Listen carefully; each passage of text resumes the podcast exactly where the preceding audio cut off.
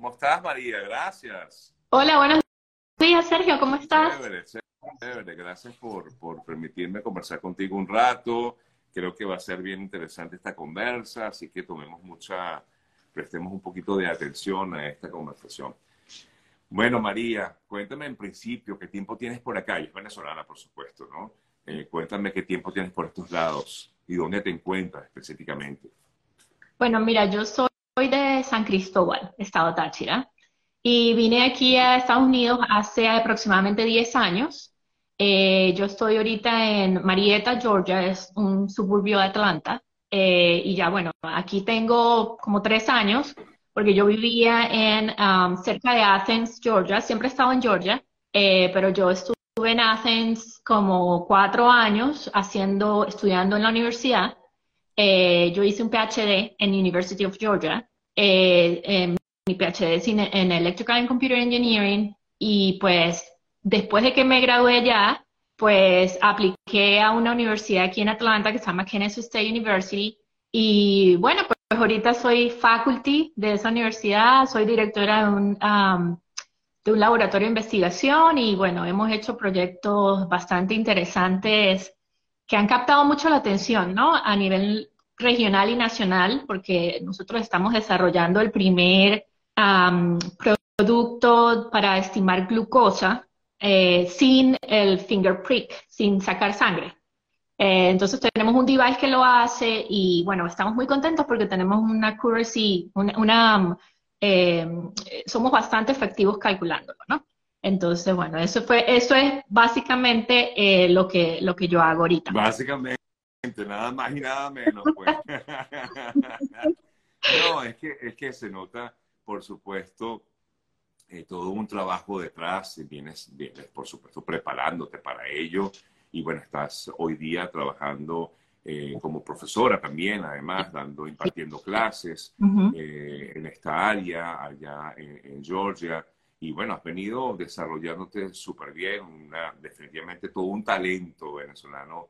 No, gracias. Mira, Sergio, este, nosotros los venezolanos somos considerados, ah, para dar un poquito el contraste de lo que tú venías hablando, de lo que ocurrió en Perú, de lo que la presidenta de Perú mencionó, este, aquí en Estados Unidos, en el área académica, porque es en el área en donde yo estoy, los venezolanos son considerados número uno en Latinoamérica en relación a talento, en relación a, bueno, aquí son considerados súper inteligentes, trabajadores, este, los profesores universitarios eh, en el área, por lo menos donde yo estoy, que es en el área computing, eh, realmente buscan venezolanos, porque ellos se dan cuenta el talento, la necesidad, eh, yo considero que nosotros tenemos demasiado potencial, demasiado potencial. Y por eso, pues yo quería como conversar contigo de cómo hacer, porque a veces no hay, sí hay información, pero es muy complicada.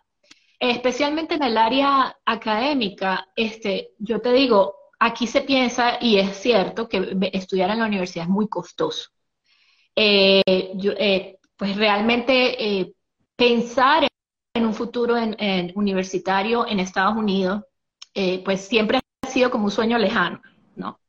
Eh, y pues sí se puede, sí se puede, y se puede prácticamente gratis, que es eh, una de las cosas que yo quería conversar, sobre todo para ya personas que tienen, que son profesionales. el pregrado, lo que aquí se conoce como undergrad, que es el, el decir, el pregrado en Venezuela, sí es costoso sí es costoso y es este, y eso también lo quería conversar contigo, cómo hacer para que nuestros hijos tengan acceso a eso, ¿no? Pero para nosotros que venimos ya con, una, con un background, como que ya tenemos una formación, sí se puede. Eh, hay, pasos que hay que seguir, ah, pero principalmente yo quería como informar a, tu público de que aquí en Estados Unidos hay universidades se categorizan en diferentes formas. Hay universidades que se conocen como R1 o R, 1 que son universidades que eh, prácticamente están dedicadas al research, a la investigación. Y eh, son universidades que buscan investigadores. Tú no tienes que tener un super background para hacer research. Tú puedes comenzar desde cero, o sea, empezar el research se comienza leyendo, leyendo papers, este, formándote en el área. No es necesario que tengas ningún background. Lo que necesitas es tener una profesión, ¿sí? Eh, y hay universidades que son R2, que son universidades que se manejan con research y teaching, ¿ok?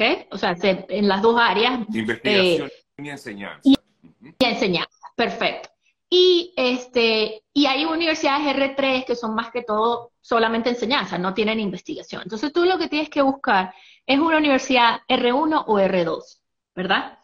Cuando tú consigues una universidad en el lugar donde estés, que sea R1, eh, son universidades intensamente en investigación, tú buscas un departamento que esté relacionado con tu, con tu, con tu profesión. Sí, por ejemplo, yo, eh, yo, eh, yo soy ingeniero en informática y yo tuve un máster en computer science. Entonces yo busqué un departamento, el, mío era electrical, eh, electrical and computer engineering, busqué ese departamento y empecé a ver los profesores dentro de ese departamento.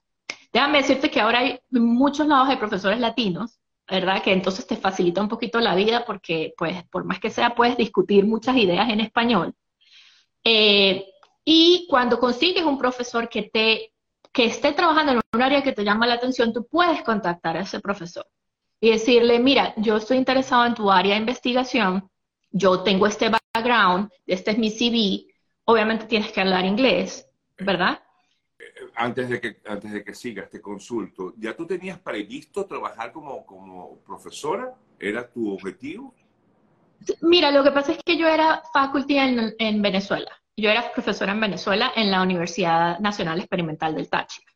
Entonces, pues yo siempre he estado en esa área. Pero esto no es para el que, solamente el que quiera eh, seguir siendo para profesor.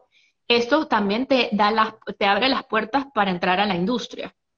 Eh, porque hoy en día en Estados Unidos hay un alto porcentaje de PhD, de máster, eh, de personas con educación post, ah, posterior, ¿verdad? Que, que tienen ah, ah, posibilidades de entrar al campo laboral mucho más fácil y posibilidades de obtener tu residencia permanente mucho más fácil, ¿verdad? Es mucho más fácil eh, que tú consigas una, una, una residencia permanente siendo ya un profesional eh, con posgrado aquí. ¿Ok? Em, bueno, entonces te comentaba que cuando tú consigues este,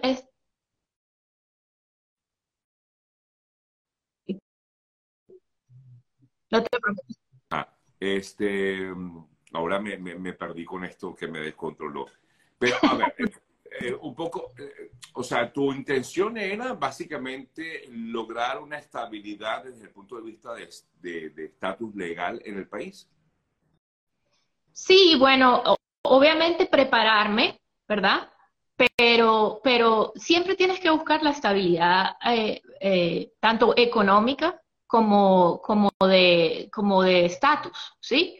Yo vine con una visa F1, que es una visa de estudiante que es lo que te iba a comentar. Cuando tú contactas a ese profesor, tú aplicas a la universidad y la universidad te da la posibilidad de, de darte una I-20, lo que se llama la I-20, y tú puedes ir, si estás fuera de Estados Unidos, vas a la embajada y solicitas una visa de estudiante, que ya está avalado, ¿ok?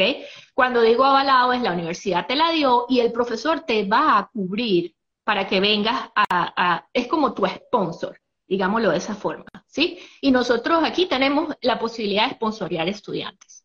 Además que es importante que el estudiante no puede trabajar eh, con una, eh, una visa F1, pero sí puede elaborar en, una, eh, en este tipo de actividades, que eso sí lo permite esta, esta visa. Correcto. y de hecho, este tipo de actividades, cuando tú vas a hacer investigación, eso se llama Graduate Research Assistant es un asistente de investigación de posgrado.